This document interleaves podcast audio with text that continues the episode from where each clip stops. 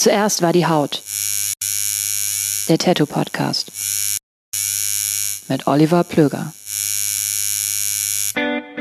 Jo, und damit wäre das Thema bzw. der Inhalt dieses Podcasts ja eigentlich schon halbwegs umrissen. Ein paar Worte würde ich vorweg, aber trotzdem noch gerne loswerden. Kurz zu mir. Mein Name ist Oliver Plöger. Ich wohne in Köln und bin seit circa 2002, 2003 als freier Journalist unterwegs. Ich habe viele, viele Interviews geführt mit Musikern, Künstlern, Sportlern etc. Ich habe Dokumentationen im In- und Ausland gedreht und war dabei mal hinter, aber auch mal vor der Kamera.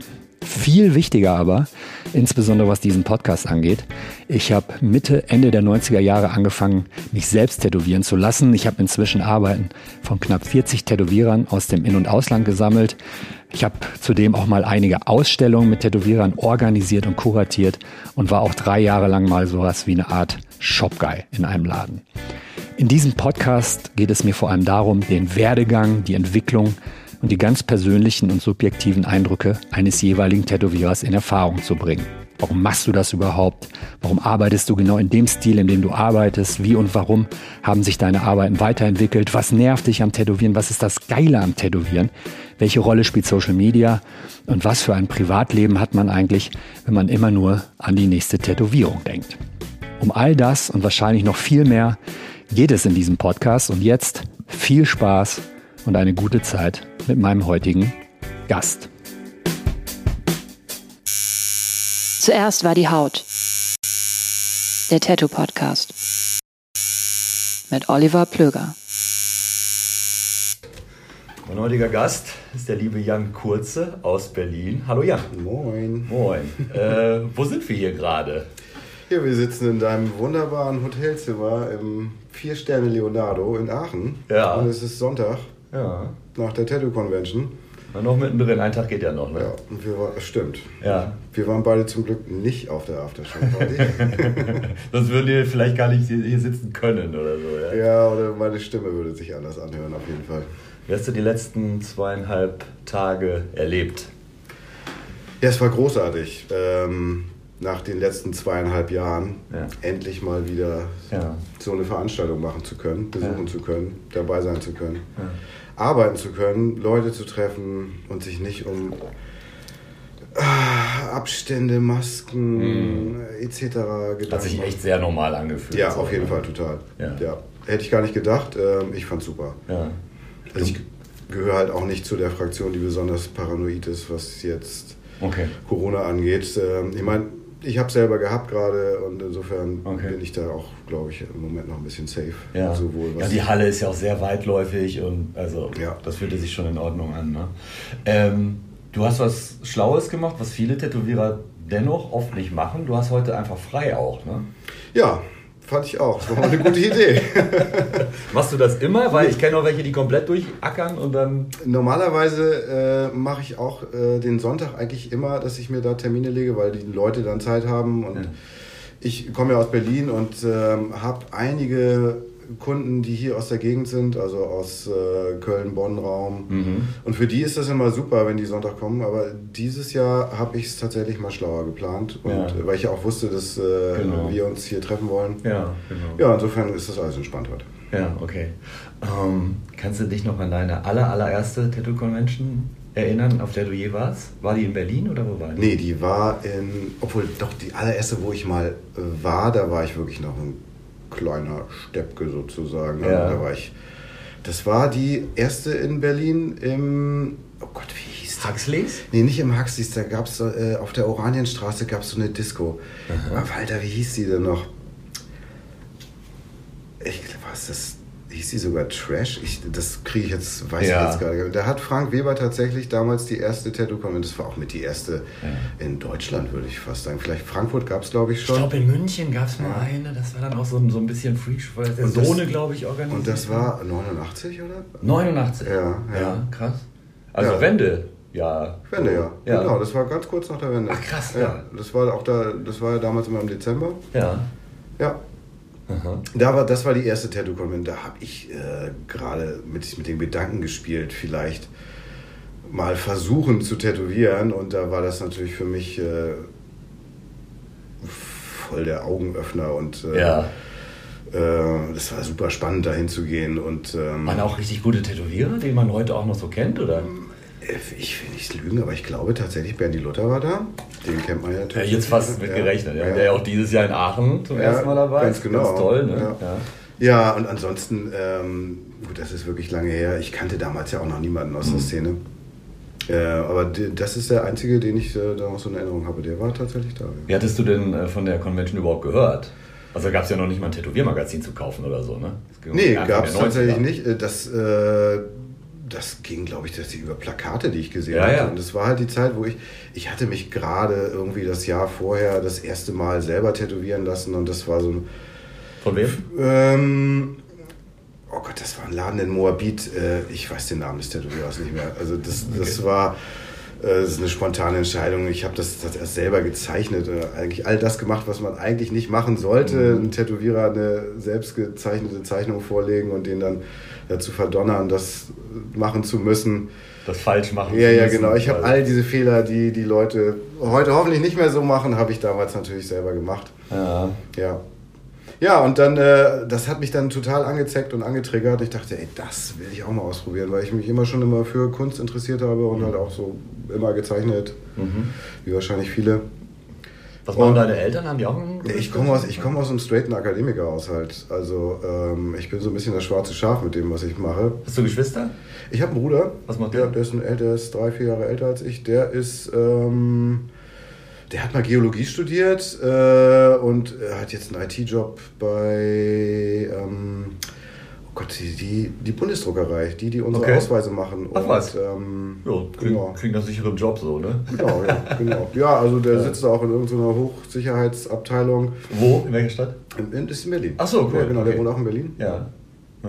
Aber ursprünglich kommst du aus dem Norden. Ich bin geboren in Hameln, aber äh, groß geworden im Norden in Eckernförde. Eckernförde. An der Ostsee. Genau. Das ist ein Marinehafen, glaube ich, oder? Äh, es ist immer noch ein Marinehafen Ja. tatsächlich. So ein paar Sachen gibt es da noch. Das war früher viel mehr, weil mein Vater tatsächlich, der war oder bei der Bundeswehr. Mhm. Und da sind wir auch immer ziemlich viel umgezogen. Wir waren mal in Hamburg und Ah, okay. äh, in. Eckernförde. Da hat er sich dann selbstständig gemacht. Der ist äh, Arzt oder war Arzt. Der ist natürlich inzwischen lange im Ruhestand. ja. Ja, genau. Und was halten die da heute von? Weil ich meine, man kann ja auch deinen arbeiten. Ich meine, du hast gestern auch einen Rücken weitergemacht. Das, da sieht ja sogar ein Laie, dass Ja. das jetzt nicht irgendwie so hingemeiert ist, ne, von so einem alten Rocker oder so. Rocker oder so, sondern dass das ja wirklich ne, eine künstlerische Arbeit ist. Ich glaube, Ne? sie sind heute froh darüber, dass ich halt einen Weg gefunden habe und das, was ich mache, was mir Spaß macht. Und dass man da offensichtlich sogar von leben kann. Ja, klar. Ja, ähm, ja alle, alle ihren Frieden mitgemacht. Mhm. Ja. Ja. Ähm, und du machst das ja auch schon, schon lange, ne? Wie lange tätow- tätowierst du? Ich mach Noch nicht 30 Jahre, denke ich mal, aber so- so die Kante. Ne? So schlimm geht- ist es noch nicht. Es geht langsam darauf zu, leider. Ja. Das heißt leider. Das ist natürlich auch. Aber über gut. 25 sind es wahrscheinlich. Ne? Ja, also es ist ein bisschen die Frage, wo du anfängst zu zählen. Ich habe ja auch, ähm, ich sag mal so am Küchentisch angefangen. Ich bin tatsächlich äh, autodidaktischer Homescratcher. Ähm, Gott, das war so Mitte der 90er, würde ich sagen. Also 95, 95 oder 96 habe ich dann meinen ersten richtigen Job in einem Mhm. offiziellen Tattoo-Studio angefangen und da hatte ich das war dann, da hatte ich glaube ich vorher so zwei, drei Jahre tätowiert und auf Freunden probiert und irgendwann war es dann so weit, dass ich tatsächlich zwei, drei halbwegs vorzeigbare Fotos hatte. Mit denen bin ich mich dann bewerben gegangen und dann bin ich bei Berit im Tatar Obscur gelandet. Der Name sagt ja vielleicht heute auch noch einigen was. Mhm. Ja. Existiert der Laden eigentlich noch? Nee. Oder hat Berit einen anderen Laden? Oder tätowiert die überhaupt? Nicht tätowiert noch, aber die äh, hat sich mehr auf ihre Kunst konzentriert inzwischen. Die äh, hat so ein ganz schickes Atelier, nenne ich es jetzt mal. Mhm. Der sie- Laden war aber auch schon sehr schick Der Laden sehr war, modern. ja, ja, so, der war ne? immer sehr schick. Ja, Ja. Berit hat immer viel Wert auf äh, das äußere Erscheinungsbild gelegt. Ja. ja nee, aber den gibt es leider nicht mehr. Ja, ja, Ja. okay. Die hat sich so ein bisschen ins Private zurückgezogen. Ja. Ähm, was war denn so die erste Tätowierung, die ich gecatcht habe? War, war das auf Musikern oder so? Oder wo hast du überhaupt mitbekommen, dass es Tätowierungen gibt? Nee, das war tatsächlich schon ziemlich früh, als ich überhaupt noch nicht mit dem Gedanken gespielt habe, das vielleicht mal selber zu machen. Das waren tatsächlich japanische Tätowierungen. Okay. ich, ich weiß gar nicht mehr genau, wo ich das gesehen habe, aber das, sagen, also- das war für mich äh, so die Initialzündung. Und dann, ähm, was dann gab es ja diese Zeit Anfang der 90er, äh, als dieses New School aufkam, ist immer Stichwort San Francisco, Ja. Das Tattoo-Mecca damals, heute vielleicht sogar immer noch. Ja. Leute wie Markus Pacheco und äh, Patrick Conlon, Mhm. Mike Davis. Ja, ich war dann auch tatsächlich äh, Anfang, Mitte der 90er äh, für fast ein Jahr in San Francisco. Allerdings äh, damals noch nicht zum Tätowieren. Ähm, Aber du hast dich tätowieren lassen. ich habe mich natürlich tätowieren lassen, genau, und ich wusste auch schon, das ist eigentlich der Weg, den ich gehen will. Bin damals aber noch ich, äh, zur Uni gegangen. Ich habe studiert, ich bin, äh, ich habe Kartografie studiert mal in einem früheren Leben. Ich bin gelernter Vermessungstechniker. Ja, das ist ja, da Also musste, geht ich, so die. musste ich auch mal ein Seminar belegen. Ja, ja, ja. Ja, und da hatte ich äh, ein Praktikum äh, beim US Geological Survey und die sitzen da in Menlo Park, heißt das ist da. Also in San Francisco. In Nähe, genau südlich von San Francisco, Ja. das Silicon Valley. Ach so, ich dachte jetzt, du warst da schon Tätowierer und bist da. Nee, nee. Nee, da war, also Genau. da war ich tatsächlich noch nicht Tätowierer. Ja. Äh, ich habe dann im Hostel, ich hatte schon so ein bisschen Zeug mir zusammengekauft und Ja. äh, dann da aber mich tätowieren lassen und äh, halt den großen Namen über die Schulter geguckt und Du hast dich von Patrick Condon tätowiert. ich habe mich von Patrick Conlon- Unterarm auch direkt, ne? Ja, Unterarm sogar Hals, äh, wo, er, wo er auch meinte, ey, nee, mach das lieber nicht und so. Und Welche, welche Halsseite ist das? das ist, äh, das war, äh, warte mal, diese Seite. Ja. Da ist Ist da die Rose? Rose mit roten Flammen. Ja, genau. Ja. Also ähm, ich meine, das, was er damals gemacht hat, das äh, war, das war so ein kleines Blümchen, die habe ich mir dann tatsächlich mal covern lassen. Und das war Anfang der 90er, Das war Anfang der als du 90er. quasi ein Praktikum für Kartograf Karte- Kartografie, Genau, da da- meine Güte, schwieriges Wort. Für Äh, Kartografie, ja. Kartografie, genau, in San Francisco gemacht. Das ist ja, das ist ja spannend. Da hat er noch bei Erno gearbeitet, auf der Hate Street. Ja, Äh, der da, sagt mir was. Äh, Everlasting, weiß ich gar nicht, der Name ist Mike ja auch- Davis? Mike Davis, den Laden gab es da wohl schon. Ich glaube, der hat den Aaron Kane noch gemacht. Ah, krass. Ja. Und ähm, als ich dann ein Jahr später nochmal da war, da hat äh, auch Patrick dann im Everlasting gearbeitet und da haben wir dann den Arm gemacht. Okay. Ja. Also, du hattest den Hals, bevor du den Unterarm tätowiert hattest? Äh, ja. Alles falsch gemacht. Was Du Hipsterkind. Ja, voll. Das Berliner Hipsterkind. Das darf man gar nicht Ganz kurz. Ja, ja. Das, hätte ich, das hätte ich nie gedacht. Krass. Aber das war doch dann für deine Eltern wirklich shocking, oder? Ja, Kommst du wieder und hast den Hals tätowiert? Ja, so. ja, voll. Ja, ja aber dann habe ich auch schnell gemerkt, ne, dass das irgendwie die falsche Reihenfolge ist und Ja. äh, dass man ja dann doch eher mal mit den verdeckten Stellen anfangen sollte. Ja. ja. Total lustig. Ähm, es war tatsächlich, ich glaube, 96 besagte Vermessungstechniker-Ausbildung. Wir waren in der Berufsschule und haben dann einen Trip nach Berlin gemacht. So, 96 war das. Und ich weiß, da hatte ich hier noch so ein Piercing und da habe ich mir, wollte ich mir so eine Spitze holen. Da war ich bei Tattoo Obscure. Okay. Und ich wusste auch schon, dass damals, dass du einen Unterarm von Patrick Conlon hast. Und dann bin Okay. ich da rein und ich habe gesehen, irgendwo wurde tätowiert und dann, dann habe ich echt so dazwischen gelinst und geguckt, ob ich irgendwie so einen Blick auf deinen Arm kriege. Krass, das Ey, so aus zwölf Metern durch zwei halboffene Türen habe ich Das so. hast du mir, glaube ich, mal erzählt, als wir uns mal in Köln ist, getroffen ist, haben. ist wirklich so, ne? Weil ich fand das so aufregend, dass Leute aus Deutschland, weil zu der Zeit, da sind ja also so Transatlantikflüge, das war ja für mich, das war ja auch noch was Besonderes so, ne? Das war ja eine große Nummer. Und dann dachte ich so, also ich war so richtig, richtig hart neidisch. So, Alter, da ist einer aus Deutschland, der fliegt da rüber und lässt sich von diesen großen Namen da einfach tätowieren. Das fand ich total das war auch eine großartige Erfahrung, auf jeden Fall. Ja. Ich meine, zu der Zeit gab es wahrscheinlich in Deutschland, ich würde jetzt mal sagen, zehn Menschen, die von den Leuten Tätowierungen sich abgeholt haben. das ne? fing da so gerade an, diese New School-Bewegung, und das ist dann ja auch sehr groß geworden. Mhm. Und auch diese ganze äh, Convention-Dichte, was- das gab es ja damals alles noch nicht, Mhm. so wie heute. ja. Ja. Warst du damals schon äh, im Austausch mit den Deutschen, die sich damals, also keine Ahnung, sondern Andreas hatte ja schon Kontakte nach San Francisco. Also ich kannte den Dirk Reuter schon. Genau. Ja, Aus der, ähm, wir haben ein bisschen zeitgleich angefangen, wobei er vielleicht sogar noch ein bisschen früher angefangen hat. Mhm. Äh, den Heiko Gantenberg natürlich, der Mhm. ja auch schon früh in den USA war. Der, glaube ich, in, der war in Boise, Idaho Mhm. ziemlich eine Weile. Und ähm, Hans-Jörg Pobudek. Andreas kannte ich damals selber noch nicht. Ja. Wir haben uns erst ein paar Jahre später kennengelernt. Mhm. Hennes, Klar. ja. Ja, gab's, wen gab's denn da noch? Ja, das waren so die. Das war so die ja, der Ilja später dann, ne? Der, der ist dann auch mal nach San Francisco gefahren, Ilja Hummel. Ja, genau. Genau. Ähm, beschreib mal, ich habe dich bisher so als eher ruhigen Typen kennengelernt. Ähm, wie war das Mitte der 90er in Berlin? Weil Berlin ist halt eine Stadt, die die ganzen Irren anzieht.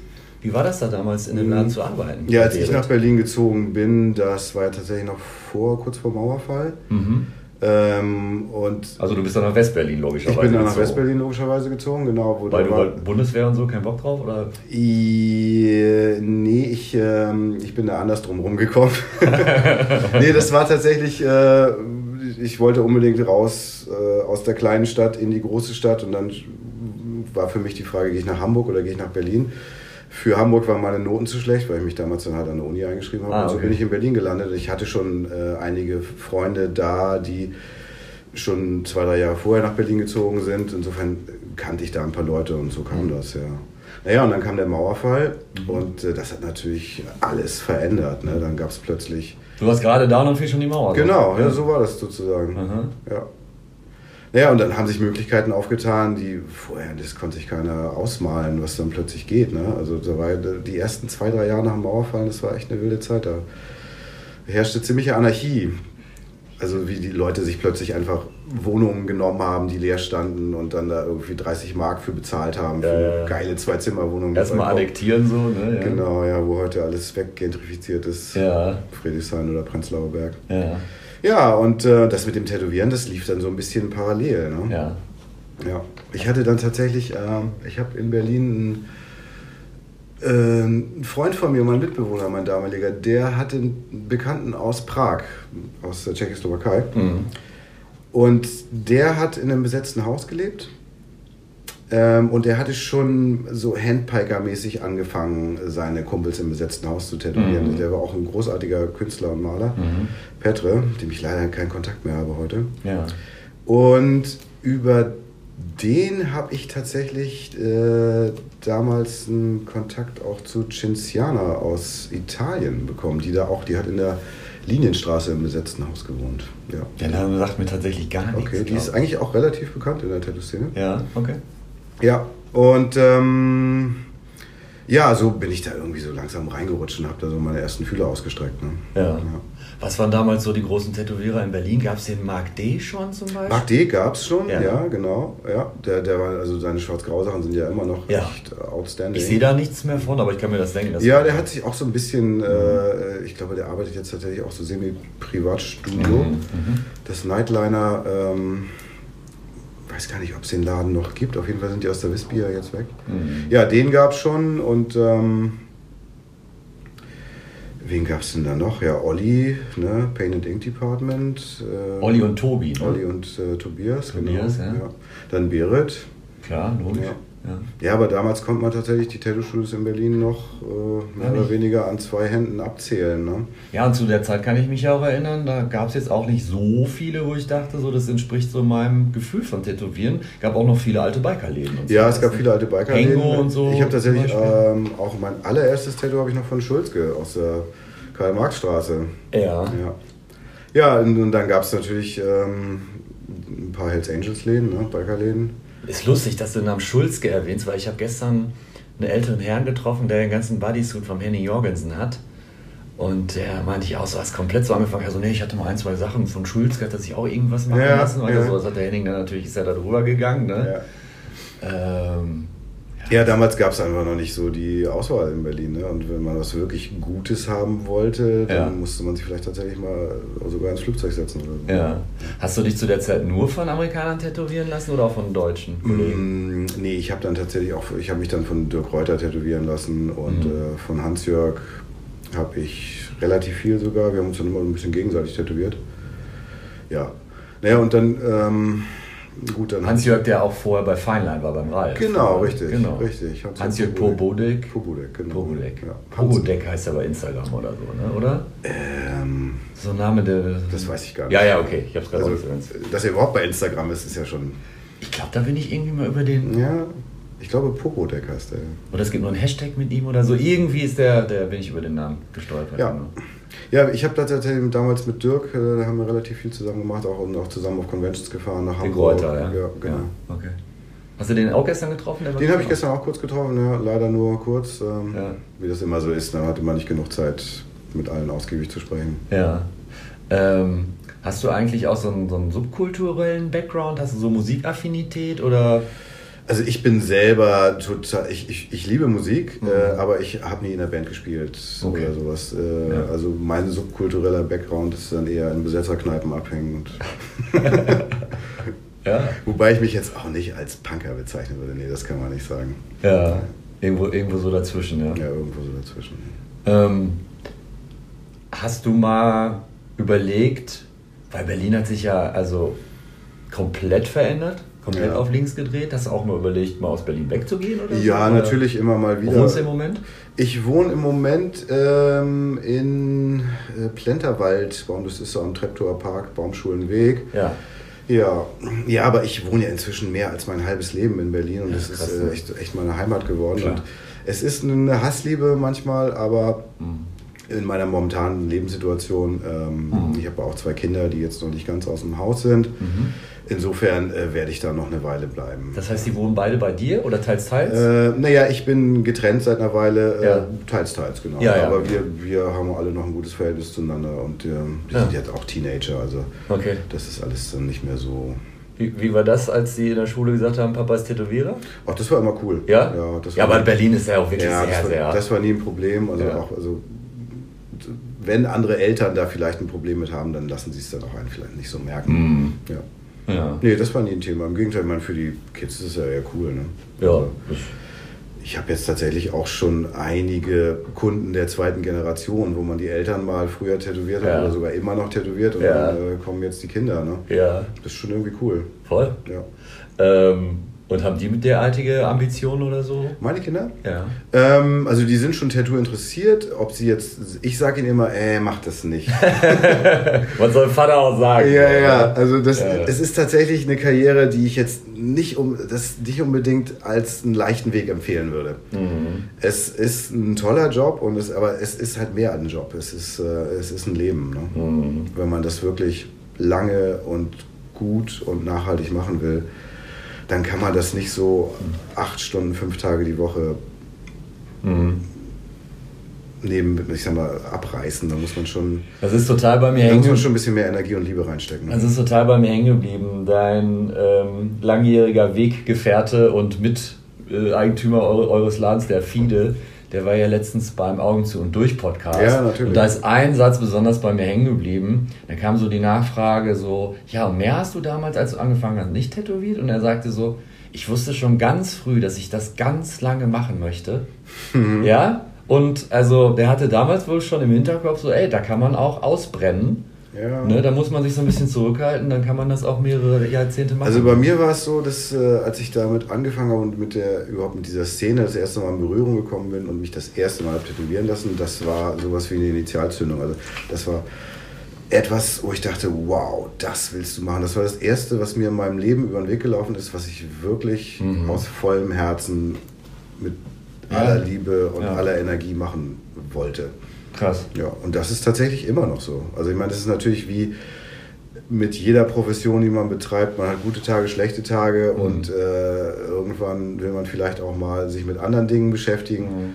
Aber ich habe es nie bereut und ähm, ich glaube, das ist tatsächlich auch was, mit dem man alt werden kann. Mhm. Wobei natürlich Tattoo eigentlich ein bisschen jugendaffin ist. Ja. Aber trotzdem, es gibt ja genügend gute Beispiele, so jemand wie Henning Jürgensen zum Beispiel, Mhm. der das seit Beeindruckend. seit der Steinzeit macht Mm. und, äh, Und immer noch auf dem einem hohen Level, das mit Krasse, einer ne? Liebe und mit einer Energie und Ja. mit einer Qualität, das ist einfach zum Ja. Niederknien. Ne? Ja. Ja, und auch ein sehr netter Typ. Also, also ich, ich, ich schätze solche Leute sehr, vor allem in so einem Business, was ja, ne, wo viele Selbstdarsteller und Egomanen und so weiter unterwegs ist. Und der ist einfach.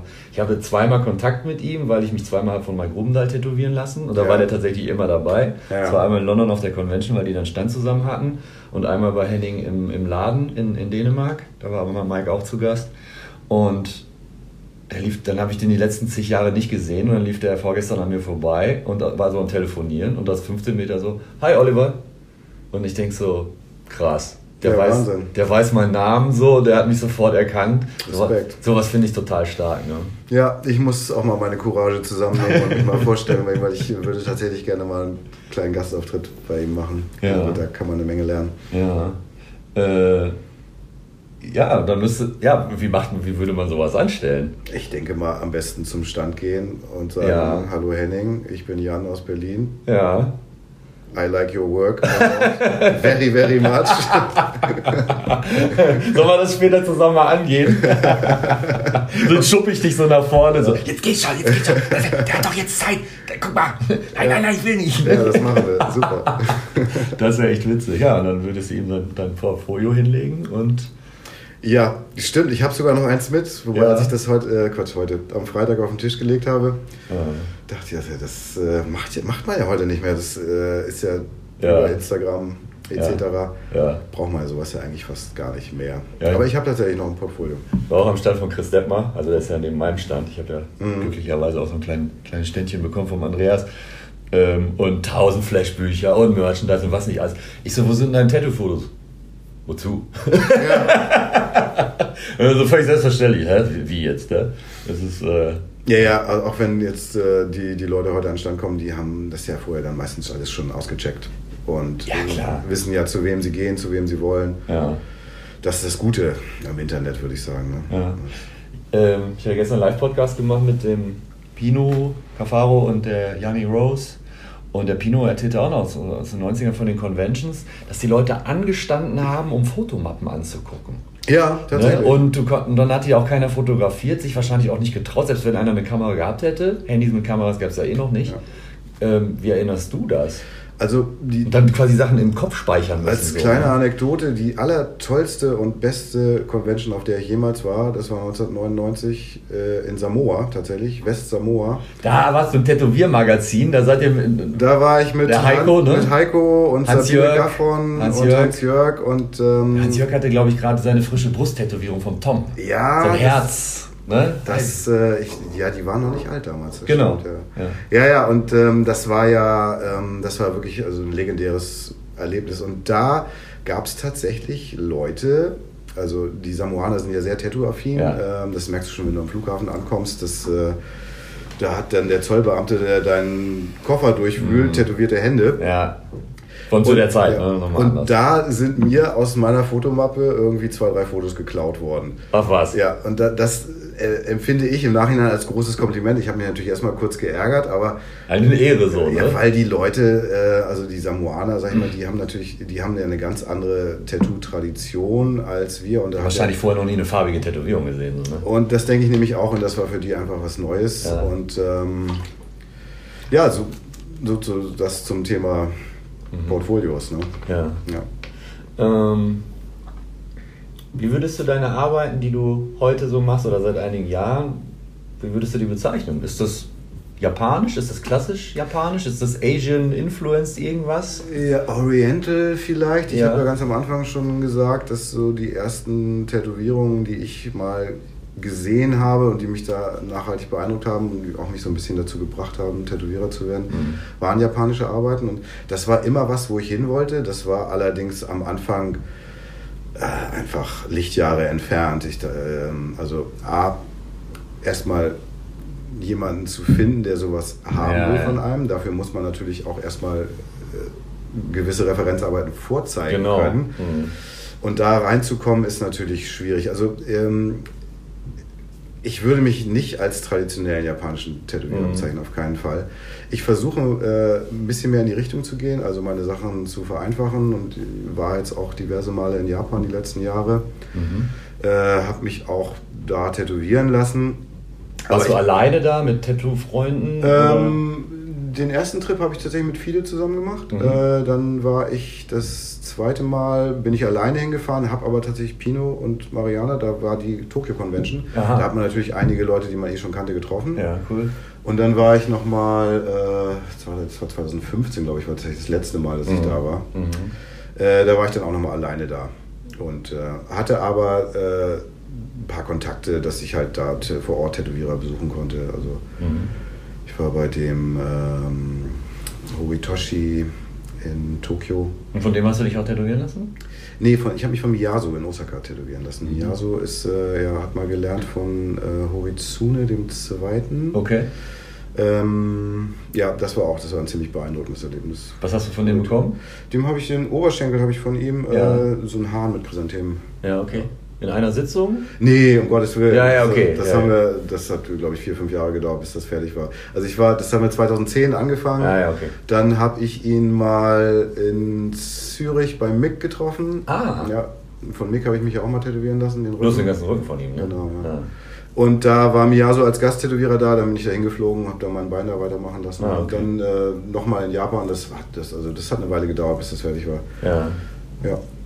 Ähm, wie hast du Japan als Land wahrgenommen? Ich fand es irgendwie total beeindruckend. Ja, geil. Also, ähm, Weil ich war in ganz vielen asiatischen Ländern und Japan hat damit irgendwie gar nichts zu tun. Mhm. Weil überall ist irgendwie Chaos und in Japan Ich habe da nicht so den Vergleich. Also ich Ja. äh, bin tatsächlich so, was Ostasien angeht, kenne ich nicht so viel. Mhm. Äh, also Japan war für mich super beeindruckend, sehr alien. Also ich glaube, Mhm. Entfernter von unserer Kultur Mhm. geht es kaum auf diesem Mhm. Planeten. Ja, es ist schon, ja. Und dieser krasse Gegensatz zwischen Tradition und Moderne, das ist Ja. schon... ja. Also ich fand es super. Ich würde auch gerne, also ich hoffe, dass es bald wieder geht, dass Ja. man problemlos hinreisen kann. Ja. Ich weiß gar nicht, wie weit die mit ihrer Öffnungspolitik sind. Ja. Ähm, ja, aber es wird bestimmt nicht das letzte Mal gewesen sein, dass ich da war. Ich finde das halt so krass, wenn man sich das vergegenwärtigt. Ne? Das ist ja eigentlich der Tätowierstil, also der auch so speziell großflächig ja am aller, allerbesten funktioniert für mich auch und was einfach ein ganz fester Anker ist in der Tätowierwelt. Und nur aus diesem kleinen Land heraus auch. Ne? Ja, das wo das ja auch verpönt war und so weiter, das hat ja auch eine riesen Wandlung genommen innerhalb Japans. Ne? Mm, Ja, ich habe da auch schon drüber nachgedacht. Vielleicht ist es gerade diese, ich mal, diese soziale Ächtung, diese Marginalisierung, die dann das auch als Trotzreaktion es zu so einer hohen Qualität gebracht hat. Ey, kann auch Das sein. Kann ne? sein, ne? Ja. Ja. aber ich meine, die Japaner sind halt auch einfach äh, Ästheten, ne? Was sie machen, machen Pedanten sie richtig. halt machen auch. sie richtig, ne? ne? Ja, Ja. ist schon beeindruckend. Ist alles sehr durchdacht. Ja, die ganze Bildsprache ist, äh, also als ich mich angefangen habe damit zu beschäftigen, äh, dachte ich, jetzt, die können ja gar nicht richtig zeichnen, so, weil alles Mhm. so reduziert und vereinfacht ist und äh, bis ich dann erstmal verstanden habe, was da eigentlich hintersteckt und Mhm. ähm, welchen Weg man erstmal gehen muss, um diese Reduzierung überhaupt richtig machen zu können. Mhm. Es ist ja das, was auch beim Tätowieren ja relativ wichtig ist, finde ich, dass man eben sich nicht zu sehr im Detail verliert, sondern eine einfache, simple Bildsprache findet, Mhm. die einfach über die Jahre und Jahrzehnte hält. Ne? Und das, denke ich mal, haben, da haben die uns ein, zwei Jahrhunderte voraus. Mhm. Das ist äh, tested and approved. Ne? Was hältst du dann von so jemandem wie zum Beispiel dem Schiege, der auch, der, der mittlerweile so komplizierte, großflächige Sachen macht? Also der verliert sich ja teilweise in Details. Findest du das trotzdem beeindruckend? Ich find's- Obwohl man weiß, in 15 oder 10 Jahren sind die Details auf jeden Fall weg. So. Also ich finde es beeindruckend. Es ist nicht der Weg, den ich gehen will. Ich gehe eigentlich eher genau in die andere Richtung. Ja. Ähm, was Schiege natürlich äh, zum Beispiel jemandem wie mir einfach voraus hat und was ich nie erreichen werde, ist dieses tiefe Verständnis Mhm. der japanischen Kultur. Ja, es hat Und, Japaner halt. ja, auch, ne? ganz genau. Und Ja. da hinzukommen, also Mick hat mir mal irgendwie so eine Anekdote von Horiyoshi erzählt. Tattooing is very deep and when you go to the bottom it's also very wide. So, okay. Ja. Also da, es gibt einfach so viel zu lernen und Ja, ja, so zu verstehen und Ja. auch also auch um das Tätowieren zu verstehen ähm, muss man denke ich mal auch das Alltagsleben und die Kultur erstmal lernen zu Mhm. verstehen. Also beispielsweise wenn du jetzt ähm, äh, eine Figur mit Faltenwurf und Kleidung und so selber zeichnen möchtest, sehr ohne jetzt ähm, auf irgendwelche Referenzen zurückzugreifen und das zu klauen, muss man ja erstmal verstehen, wie diese Kleidung überhaupt funktioniert, Mhm. äh, aus welchen Teilen sie besteht, Okay, am ja. besten noch, wie die einzelnen Teile heißen. Mhm. Und das, ist schon, das ist schon so ein großes Feld, was man da beackern muss, auf jeden Fall. Wie viele Bücher über japanische Tätowierung oder über japanische Kunst hast du zu Hause? Nicht genug. Aber schon eine Menge wahrscheinlich. Ich habe schon ein paar, ja, aber das, ich kratze echt an der Oberfläche. Also ich, Krass, ne? je mehr man sich beschäftigt, desto mehr merkt man, dass, wie ja. wenig man weiß so ungefähr. Ne? Genau. Ne? Oder was ja. da noch für Türen aufgehen. Ja, ne? auf jeden Fall. Ist auch manchmal frustrierend, dass man sagt so, boah, jetzt kaufe ich kein Buch mehr, da muss jetzt reichen, was ich weiß.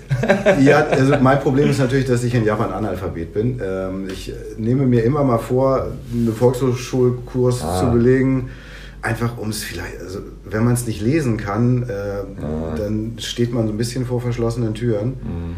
Ähm, also ich probiere zu, zumindest, dass ich weiß, welche Bücher ich stehen habe, wo ich gucken muss, wenn ich ein bestimmtes Bild suche. Mhm. Ähm, wenn man dann irgendwann nicht mehr weiß, was man überhaupt hat, dann ist es ein bisschen schwierig. Ja. Aber ich liebe Bücher und das ist auch etwas, wofür ich äh, gerne viel Geld ausgebe. Da bin ich überhaupt nicht geizig. Ich bin sonst vielleicht manchmal ein geiziger Mensch, aber bei Büchern definitiv nicht. Mhm. Ähm, gab es in kürzer Zeit äh, Tätowierer, Deutschland oder auch weltweit, keine Ahnung, ähm, die japanisch nochmal für dich anders interpretiert haben und was du trotzdem irgendwie toll oder beeindruckend fandest? Also. Und man denkt, man hat, hat das alles irgendwie gesehen und dann kommt auf einmal jemand um die Ecke und dann denkt so, ach krass, so kann man das ja auch machen, theoretisch. Es gibt ja in Brasilien gibt's ja viele japanische Tätowierer, die jetzt nicht Japaner sind, sondern sind, also Brasilien hat eine relativ große japanische Community. Genau, die haben auch irgendwie eine. Ne? Genau. Mhm. Und da gibt es eine Menge gute Leute und die, ähm, ich finde, so ein bisschen einen eigenen Style. Also so jemand wie Caio Pinheiro zum Beispiel, mhm. sein Bruder Thomas Pinheiro. Mhm. Ähm, Gabriel, der war mal bei uns zu Gast. Da gibt es eine Menge gute Leute und die sind, arbeiten sehr traditionell, aber ich, irgendwie speziell, finde ich. Also okay. auch ich, das diversifiziert und spezialisiert sich ja auch. Also mhm. das Tätowieren, das bleibt ja nicht stehen. Wie jede Kunstrichtung mhm. äh, entwickelt sich das weiter. Ja. Es gibt immer Menschen, die echte Innovatoren sind. Mhm. Ähm, ja, zum Beispiel. Oder? Beim Tätowieren. Mhm. Ähm, Wer waren für dich diese Innovatoren? Naja, Philipp Löh zum Beispiel. Ne? Mick. Ne? Der Mick. Ja. ja. Mhm. Und Schiege irgendwie auch, Schiege irgendwie damals. auch. Und so ein Begriff wie Euro-Japanese, äh, sowas hat ja vorher niemand gemacht. Ne? Also Mike Rubendahl finde ich auch. Ja, der, der ist klasse auf jeden Fall. Äh, Mike Roper. Oh ja, ähm, den vergessen ja ganz viele immer. Ja, ne? ja. ja, der Mick hat ganze Front von dem auch, ne? Äh, also er hatte auf jeden Fall mal ein Portfolio in seinem Studio von ihm stehen. Ja, Horitomo finde ich auch ja. beeindruckend. Ja, ne? ja. ja, also die, die Liste kann man im Prinzip endlos fortführen. Ja. ja. Ähm, du hast gerade schon gesagt, so die allerersten Tätowierungen, also die dich wirklich gekickt haben und die du wirklich auch wahrgenommen hast, so, das waren japanische. Schon ne, in den 80er Jahren oder, oder so. Ja. Ähm, und du wusstest, du hast ja gerade gesagt, dass du, dir war klar, vielleicht willst du da irgendwie mal hin, aber da muss ich erstmal die Basics lernen und so weiter und so fort. Hattest du das während deiner ganzen Tätowierzeit immer im Hinterkopf, irgendwann will ich nochmal aufs Japanische gehen? Hat das immer so im Hintergrund gelodert und du dachtest so. Vielleicht nicht bewusst, aber mhm. unbewusst tatsächlich schon. Also ähm, ich bin ja, was das Tätowieren angeht, ein Kind der 90er. Also ich habe Tribals ohne Ende gemacht und mhm. ich finde auch tatsächlich, also äh, das auch ornamental ist auch ein Tattoo-Stil, den ich sehr gerne mag. Hast ich du sehr lange sehr viel gemacht? Habe ich sehr lange sehr viel gemacht ähm, und war ja auch in der Südsee unterwegs. Ähm, im Prinzip, also ich finde, man, meine drei Favorite Styles sind eigentlich ornamental, japanisch und äh, wie soll man sagen, Western Traditional Western vielleicht. Traditional, ja. Ja. Weil das sind die Sachen, die den Zahn der Zeit überdauern. Ne? Ja. Also die sind von der Bildsprache so angelegt, dass sie einfach als Tätowierung auch nach 40 Jahren noch gut aussehen. Was hattest du da, als ich bei einmal auf deinen Arm da gelinst habe, 96, was hast du zu der Zeit so tätowiert? War das so auch alles, was reinkam? Ja, ich habe natürlich ein bisschen von allem gemacht. Das war, was man damals äh, ja. als Tätowierer, äh, wenn man frisch anfängt in einem mhm. Studio, das musste man so machen und das kannte ich auch gar nicht anders und habe ich auch überhaupt nicht hinterfragt. Ne? Mhm. Also ich wusste schon damals, es gab so Leute wie Philipp Löh oder Mick, die äh, echt straight ihren Weg gegangen sind. Mhm. Ähm, das habe ich immer bewundert, da wollte ich hin, aber ich habe halt in meiner eigenen Realität mhm. festgesteckt, mhm. sage ich mal. Ne? Und das, ähm, mhm. ja, das, man muss erstmal überhaupt auch die, die Kunden finden, die Eben. einem das Vertrauen und genau. den Respekt entgegenbringen, ihren ja. Körper ja. einem da anzuvertrauen. Ne? Ja. Und da muss man natürlich dann entsprechend äh, auch die Arbeiten vorweisen können. Das denke ich halt auch total oft so. Ich denke immer so, puh, also du kannst mir das wahrscheinlich am allerbesten beantworten, aber Äh, ist Berlin eine Stadt für eine gute Stadt für japanische Tätowierung? Weil ich höre ganz oft von, von, von befreundeten Tätowierern aus Berlin so, ja, also von vier Terminen, da kommt einer nicht, weil er zu viel gefeiert hat oder die Kohle nicht hat oder so. Die wollen dann eher so, so kleinere Sachen, weißt du, so in eine Sitzung bloß. Und dann denke ich mir so, okay. Und dann kommt Jan Kurze und macht da so irgendwie 1,50 Meter Backpieces. Du lachst schon, ey. Ja, also Berlin ist schon ein bisschen speziell. Ja, genau. Das stimmt schon. Ja. Ähm, aber es ist eine große Stadt mit fast vier Millionen Einwohnern. Ja. Hat einen Flughafen, hat eine Anbindung, bietet auch äh, kulturell neben dem mhm. Tätowieren was. Also ich sag mal, für Leute von außerhalb, jetzt mal eben ins Flugzeug steigen, EasyJet nach Berlin fliegen, sich tätowieren lassen, Klar. funktioniert. Mhm. Insofern, ich habe eine, ich hab eine ganz gute Kundschaft. Also mhm. Ich habe zum Glück nicht so viel mit dem, was du eben sagtest, ja, ja. Äh, mit No-Shows zu tun oder Leuten, die dann kein Geld haben. Ja, aber es ähm, gibt's halt. Aber das, äh, da ist was dran. Das ist ein bisschen Klischee, aber Klischees sind ja oft wahr. Also ähm, Berliner können schon manchmal ein bisschen schwierig sein, ja. Ja. Ähm, und deinen langjährigen Kollegen, Freund, Fide, den hattest du damals auch bei Tattoo Obscur kennengelernt? Genau, wir haben uns tatsächlich bei Tattoo Obscur kennengelernt mhm. und ähm, ja, sind dicke Kumpels geworden über die Jahre. Sofort oder hat es ein bisschen ja, Anlauf gedauert? Ja, ne, wir haben uns schon gut verstanden. Beide aus dem Norden auch so ein bisschen. Beide aus dem Norden, beide Fischköppe, genau, ja. ja. Und. Ähm, beide einfach nie miteinander gesprochen. Aber so hat man auch keinen Streit. da, da kann es auch keinen Streit geben, genau. Wenn nur so kurz nicken, so, hm, hm, jo. Ja. Ähm. Ja, ja, und wir sind beide auch, wir sind beide nicht so Menschen mit so riesigen Egos, würde ich mal sagen. Ja. Äh, insofern hat auch so eine Arbeitspartnerschaft über die Jahre dann einfach immer ganz gut funktioniert. Ne? Dass ja. also nie der eine, glaube ich, das Gefühl hatte, groß im Schatten des anderen zu stehen oder so. Mhm. Was es da manchmal so für Dynamiken gibt, die sowas schwierig machen können. Ne? Ja. Ähm, ja, und es war auch relativ schnell, ihr wart echt immer so, so kam so als Tandem rüber. Immer war immer Jan und Fiede so. ja, ich weiß, ich weiß. So, ne? Das war teilweise ja schon, äh. Ja schon etwas groteske Züge angenommen, ja. ja. Ja, aber ey, ich finde das, also ich habe da überhaupt kein Problem mit. Ich finde das gut. Dachten schon mal Leute, dass du viele wärst und umgekehrt? Ja, auf jeden Fall, klar. So ist das, ja, das ist, Wer hat sich tätowiert? Jan oder Fide? ja, also ich bin auch schon oft auf Conventions irgendwie, ey, Fide. Und ich auch schon mal, ja, das ist schon mal vorgekommen. Ja. Okay. Ähm, und irgendwann habt ihr euch auch gesagt, so komm, wir machen einen eigenen Laden für immer?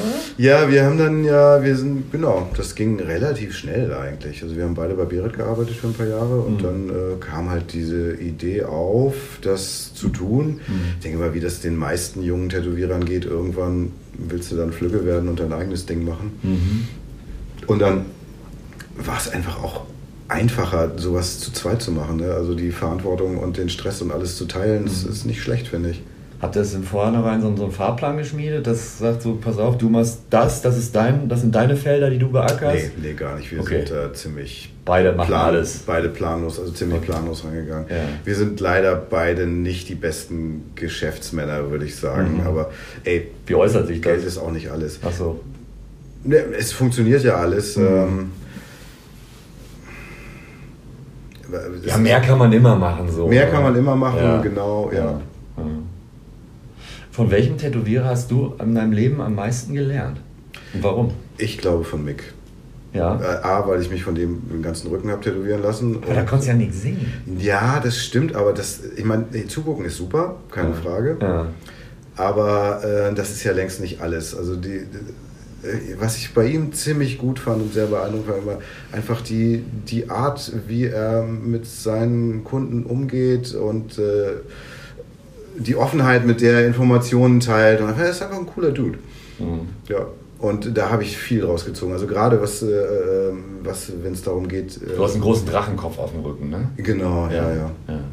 Also wenn es darum geht, wie ich äh, die Kunden behandle, wie ich den menschlich gegenüber trete, ähm, wie ich vielleicht auch jemanden ein bisschen in die richtige Richtung schubsen kann. Ohne dass es so offensichtlich. Ohne dass es jetzt irgendwie äh, manipulativ oder so rüberkommt. Aber manchmal ist es schon ganz gut, wenn man so, also gerade im Tattoo-Prozess, wenn es um Designprozess geht ja. und äh, äh, wenn man noch in der Phase ist, darüber zu diskutieren, was wie wohin kommt, äh, wenn man da ein bisschen das Steuer in die Hand nimmt und ähm, die Leute so ein bisschen versucht, in die richtige Richtung zu drängeln. Und das hast du von ihm gelernt? Da habe ich mir viel von ihm abgeguckt. Das, das heißt ja eigentlich, dass er dich so ein bisschen in eine Richtung gedrängelt hat. Naja, daran hat, ne? Ich bin natürlich auch, glaube ich, mit einer Idee zu ihm gekommen, die ja. er jetzt von vornherein ganz gut fand. Ja, ah, ja okay, okay. Aber gut, er hat wahrscheinlich auch mit anderen Kunden gesprochen, als du mal da warst oder so. Ne? Ja, ja, genau, ja. Genau, ja. ja, und es, es, war immer, es war immer ein tolles Erlebnis, sich bei ihm tätowieren zu lassen. Ne? Auch dann irgendwie über Nacht nochmal essen gehen und äh, ja. irgendwann mal war ich bei ihm dann, genau, das war, als Mia so da war. Also ich mich habe von Miaso tätowieren War das in Retobischen oder in der Spiegelgasse noch in Zürich? Ähm, nee, nee, das war, das war nicht mehr in der Spiegelgasse, er war zwischendurch dann nochmal woanders in Zürich. Aber in Zürich. Es war noch in Zürich, genau. Ja, okay. Und da spielten dann die Super Suckers und dann sind wir abends noch auf Konzert gegangen. Mhm. Und das war immer gut. Ja, ja. ja. Ähm, wie oft warst du dann bei ihm? Weil so ein Rücken dauert ja auch. Oder war der damals schon so schnell? Er war tatsächlich dann auch irgendwie zwei, dreimal in Berlin. Also er hat mich dann auch bei uns im Studio tätowiert. Das wusste ich gar nicht. Ja. So Ende der 90 Nee, war das, das war so, Das muss Anfang 2003, 2004, 2005 irgendwie so rum gewesen sein. Ja. Ah, okay. Dann war er bei Für Immer oder bei Hotel Obscur? Der war auf der Convention und ähm, er hatte, war damals mal kurz mit Sabine Gaffron befreundet. Ah, okay. Und die war ja auch in Berlin. Ah, okay. Dann und war so der... kam das. Und dann haben wir irgendwie eine kurze Session bei uns im Studio gemacht. Ja. Ah ja, okay. Also ich war, glaube ich, vielleicht vier, fünf Mal in Zürich. Für, der ist ja so schnell. Ja, ja, ja, ja. ja, ja. Ähm, und Hast du dich irgendwann mal bewusst hingesetzt oder vielleicht auch mal dem Fide gesagt, keine Ahnung, vielleicht gab es ja dann ein Erlebnis, wo du gesagt hast, boah Fide, pass mal auf, ich glaube, ich gehe jetzt, ich gehe jetzt, ich will das Japanische jetzt echt mal machen und ich ziehe das jetzt einfach mal durch. Mm, nee, das war echt, das ist eigentlich ein langer, also ein schleichender Prozess gewesen. Dass immer mal wieder Leute sowas sagen es wollen. Es kam dann immer mehr ja. und immer mehr und wenn man dann erstmal, wie gesagt, ein bisschen Portfolio hat, wo man ein paar vorzeigbare Sachen hat, dann irgendwann verselbstständigt sich es ein bisschen. Und, und das kann man ja dann auch steuern. Dann packt man irgendwann in die neueste Mappe nur noch diese Arbeit. Ganz oder? genau. Und ja. dann fängt man halt auch an, Sachen, die man dann nicht mehr unbedingt so machen möchte, dann nimmt man sie einfach nicht mehr an. Ne? Ja, klar. Ja. Das ist halt äh, so ein bisschen die privilegi privilegierte Position, die man irgendwann hat, wenn man das schon ein paar Jahre macht, mhm. äh, dass man sich so ein bisschen die Rosinen rauspicken kann. Das ist auch das, was mich, äh, was meine Motivation erhält und äh, warum mhm. es halt immer noch Spaß macht. Ne? Mhm. Muss man sich da am Anfang überwinden, wenn du jahrelang quasi auch äh, ja, Street Shop warst und Dienstleister auch ein Stück weit, dass man irgendwann ein Kunde sagt, so, ey, sorry, ich bin der Falsche dafür, ich mach das nicht. Ja, muss man auch, muss man, muss ich lernen. Also mhm. ich speziell auch, weil ich äh, immer noch zu, zu vielen Dingen Ja sage. Mhm. Also da muss ich noch an mir selber arbeiten. Ja, definitiv. Machst du das selber oder habt ihr einen Shop-Guy, der da schon so Zwischenpuffer ist? Der haben so, wir, ja? ja? wir haben eine Shop-Managerin, die, ja. die macht das ziemlich gut, dass sie das schon mal so ein bisschen vorsiebt. Türstehermäßig so. Ja, ja, ja. Deiner Idee kommen sie hier nicht rein. So. wir sind ja auch jetzt nicht mehr nur noch zwei bei uns im Laden, insofern, äh, ja. wir haben ja noch ein paar andere Leute, die bei uns arbeiten und dann, das verteilt sich dann eigentlich immer ganz gut, ja. ja. Ähm wie schwer fällt dir das so, Chef zu sein, wenn mal einer Mist baut oder so? Weil wenn, fällt dir schwer. Ja, ja, ich glaube, ich bin kein guter Chef. Das ist auch, das ist auch etwas, was man wirklich lernen muss. Mhm. Ähm, ich weiß auch nicht, ich meine, was ist ein. Kann viele das besser als du? Oder? Nee, ich meine, kennst du, kennt ja jeder ne, dieses Good Cop, Bad Cop ja. Ding. Ne? Und ihr seid beide Good Cop. Wir sind beide Good Cops. Das, ist eine, das funktioniert. Ich hab's mir jetzt voll gedacht, ey. Kannst du nicht mal Bad? Nee, ja, mach du, Alter. Ich, ja, ne? Voll, ja. Okay. Ja, das ist, äh, das ist manchmal schwierig. Also im Moment haben wir gerade, im Moment ist, haben wir ein super Team. Mhm. Ähm, das funktioniert ziemlich gut. Vielleicht haben wir auch über die Jahre einfach noch mal ein bisschen mehr gelernt, was das Thema Chefsein angeht. Mhm. Aber ähm, das ist tatsächlich etwas, wo ich noch viel Luft nach oben habe, sag ich mal. Mhm. mhm. Könnte noch besser werden. Ähm, hast du schon mal die Schnauze voll gehabt? Du meinst vom Tätowieren, vom Tätowieren an sich? Mhm. Nee, das tatsächlich noch nicht. Also ich habe also das, was diese, diese, diese Alltagsreibereien, diese mhm. administrativen Dinge, mhm. die so ein Shop mit sich bringt, klar, das, dieses Hamsterrad, das nervt manchmal. Mhm. Also ich hatte jetzt speziell während der Pandemie ähm, kurzzeitig mal so einen Gedanken, ah, so ein Private Studio, mhm. das ist ja auch super, da stört einen keiner. Ja, ja. Ne, da kommt keiner reingelatscht.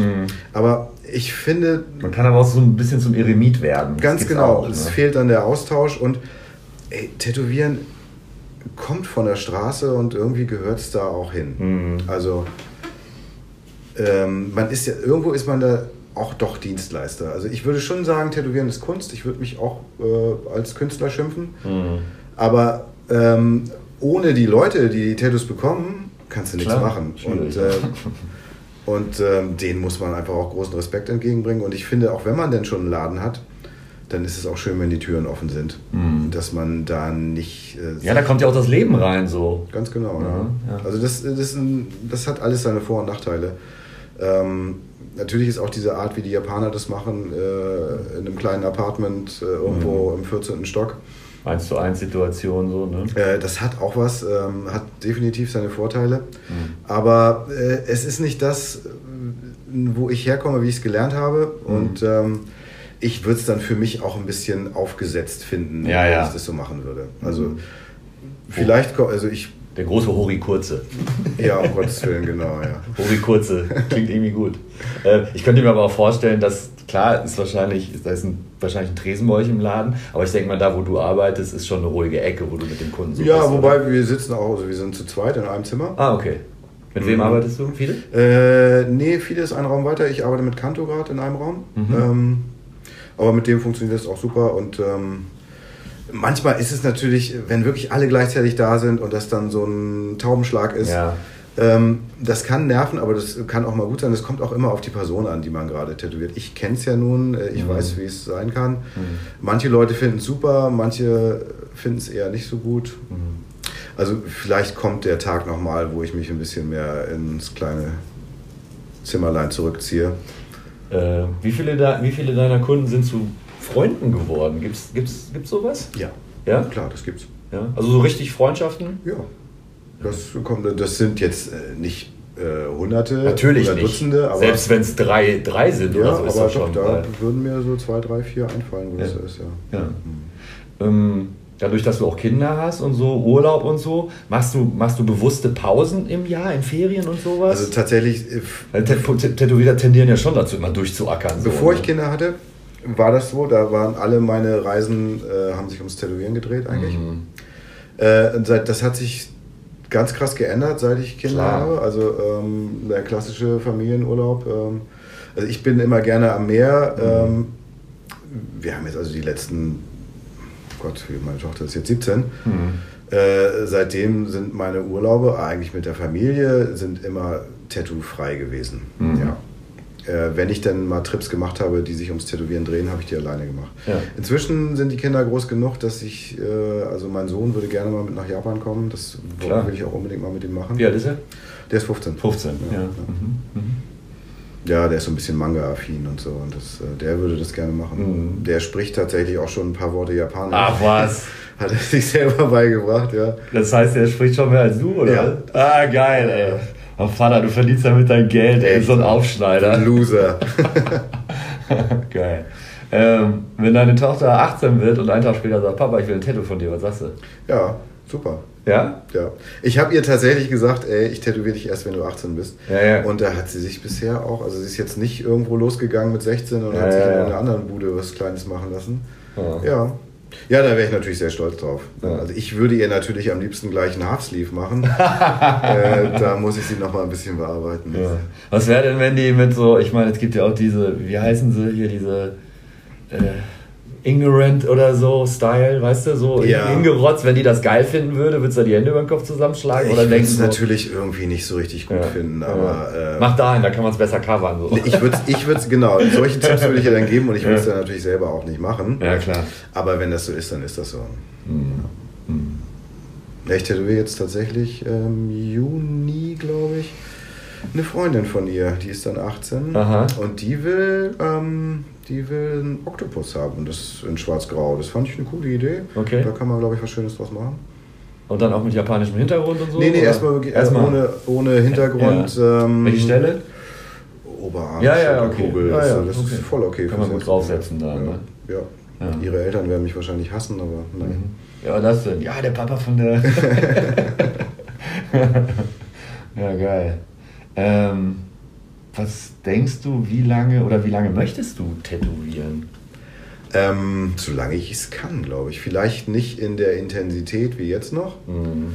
aber das ist. Was ist denn die Intensität? Wie viele Stunden am Tag arbeitest du? Hast du einen Termin, hast du mehrere? Ja, ich mach, ich versuche meistens wirklich nur einen Termin am Tag zu machen, Mhm. aber das ist ja mit Vor- und Nachbereitung etc. Äh, Gut, ich habe einen relativ normalen 8-Stunden-Tag, würde ich sagen. Okay. Ja. Ähm, Jetzt mal nicht mit eingerechnet Entwurfsarbeiten, solche vorbereitenden Dinge, Recherche.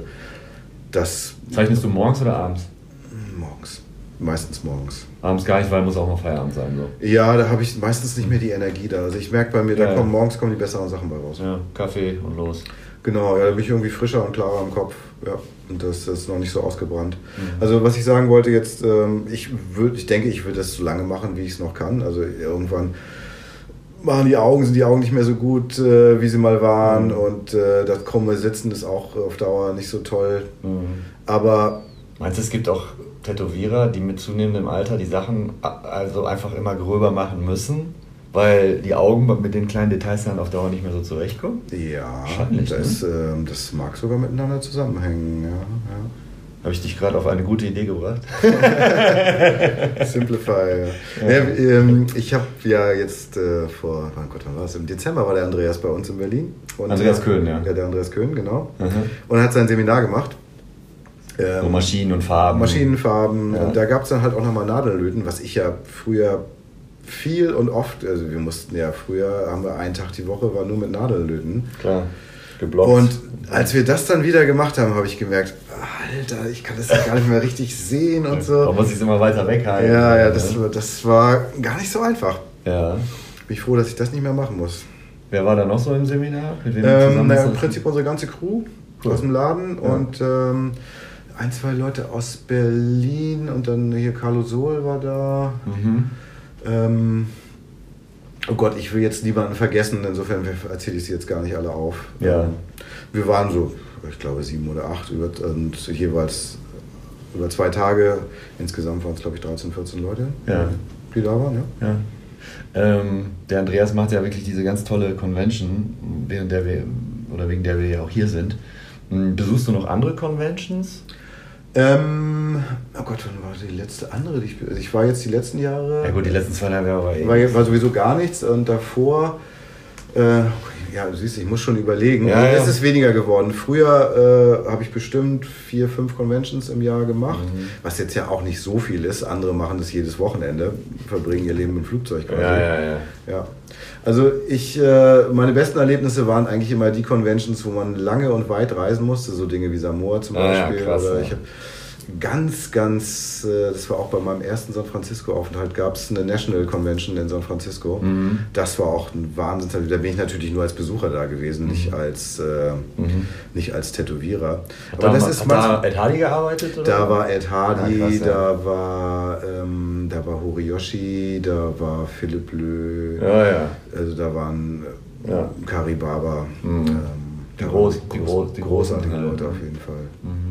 Warst du auf der Tokyo Convention 2000? Sie war ja auch sehr legendär. Nee, da war ich nicht. Ich, 2012, da war ich auf der Tokyo Convention, ja. Ah, ja. Nee, auf dieser, auf dieser einen Veranstaltung, wo äh, ich tatsächlich auch diverse Bilder mal im Magazin gesehen habe, da war ich nicht. Nein. Ja, ja da irgendjemand macht eine Instagram-Seite, die heißt, glaube ich, Tokyo Tattoo Show 2000. Und Okay. irgendwer hat da so ein, echt so ein Fotoarchiv und da werden immer ganz viele, ganz viele Bilder. Muss, man, Okay, cool, muss man muss, muss ich dir mal gucken, wenn ich das finde. Das müsste man mal mit Samoa machen. Ja. Gab es da jemand, der viel fotografiert hat? Ja, ja. Aber Tätowiermagazin war ja damals ein großer Bericht drin. Ja, es gab da zwei Veranstaltungen sogar. Es gab die eine, die 99 und dann äh, Ja. ist ja der Paulo leider gestorben, der Ja. das gemacht hat damals. Ja. Das war ja auch ein super Typ, Paulo Soloape. Paulo Soloape, ja. ja. Mhm. Also der war echt äh, also das Bindeglied zwischen Polynesien und... Wird der äh, nicht von seiner eigenen Frau irgendwie ja, ermorchelt der oder wurde was? tatsächlich von seiner eigenen Frau umgebracht. ja. Alter. Das ist ein Eifersuchtsdrama. Ja. Hatte der Heiko ja auch in meinem Podcast, glaube ich, erzählt. Ne? Ja, Hat ja ganz, äh, ganz, ganz traurige Geschichte. Also, what a waste of Everything. human Ja, ja, ja. Genius. Ja, schade. Ja. Ähm, ich frage mal ganz eigennützig, ähm, hast du Podcasts von mir gehört schon? Ich habe zwei, drei von dir gehört, ja. Welche waren das? Äh, ich habe die Folge gehört mit dem äh, Dieter aus Köln. Die fand ich super, ja. ja. Äh, was habe ich denn noch gehört? Was ist die mit Heiko? Ich glaube ja. Okay. ja. Ich muss gestehen, ich. Ähm, Alex Reinke kann ich ja empfehlen, fand ich auch gut. Vor allem Ah, hast du auch gemacht, ja? Ja, ja. Okay. Hier, spontan, vor zweieinhalb Jahren. Ah. Der stand auf, aber ich wusste noch nicht, was der arbeitet. Und da gab es meinen Podcast ja noch gar ja, nicht. Dann also ich ich habe ihn damals auch kurz getroffen, als er hier war. Äh, ja, cool, da muss ich auf jeden Fall mal reinhören. glaube ich, die erste Folge, ist die allererste Folge, die ich veröffentlicht Ja. habe. Und den habe ich spontan angequatscht. Und er ist mal so, er ist ja auch ein sehr kluger und so reflektierter Typ so. Da habe ich erstmal total skeptisch gemustert. So, weiß ich schon fünf Bier drin, so. Er kannte dich gar nicht persönlich vorher? oder? Nee, und, und den Podcast gab es ja noch nicht. Ah, ne? okay, So, da okay. kommt irgend so ein halbbesoffen auf einer Convention, ey, ich will dich interviewen, so bla. Und, Mhm. und er so, hm, hm, hm. aber ich habe ihn dann überzeugt, weil ne, ist ja auch so ein bisschen mein Beruf. Und dann saßen wir da am nächsten Tag und hat wirklich sehr ehrlich erzählt über die ganze Horiyoshi-Geschichte und so. Und Ah, Das muss ich mir unbedingt mal anhören. das ist die allererste Folge tatsächlich. Ja. Ja, ich fühle mich ja sehr geehrt, dass du mich hier eingeladen hast. Sehr gerne. Ähm, ähm, ich Ja. hoffe, mein Gestammel kommt an bei den Leuten.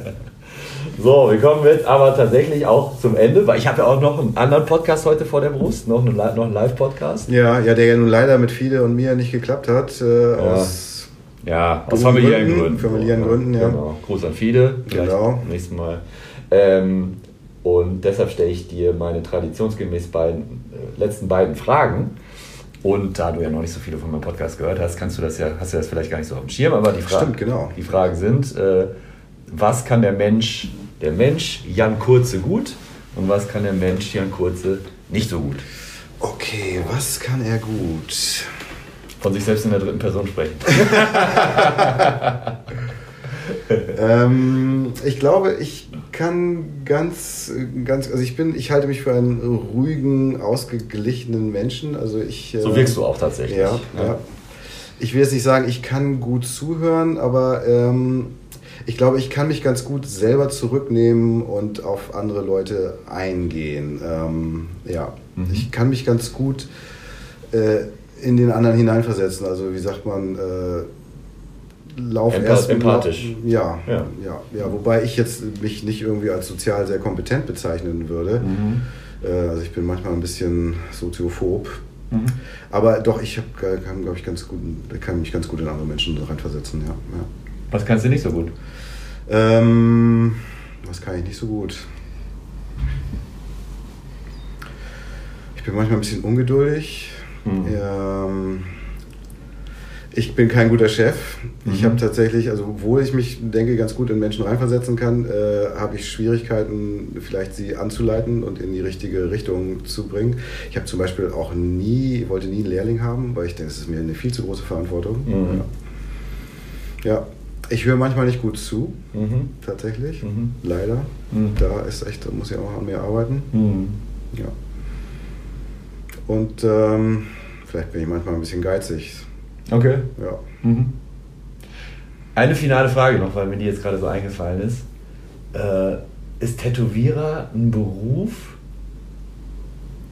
wo man viel mehr über andere Menschen lernt als in fast allen anderen Berufen? Ja. Weil die Leute sich öffnen auch mehr, ne? Ja, halb Hure, halb Psychologe, Mhm. sag ich mal. ja. In der Reihenfolge. äh, oder auch umgekehrt. Jan, Äh, vielen, vielen Dank fürs Gespräch. Ich danke Ja, dir. sehr gerne. Danke für die Einladung. Es äh, war mir eine Ehre. Zuerst war die Haut. Der Tattoo Podcast. Mit Oliver Plöger.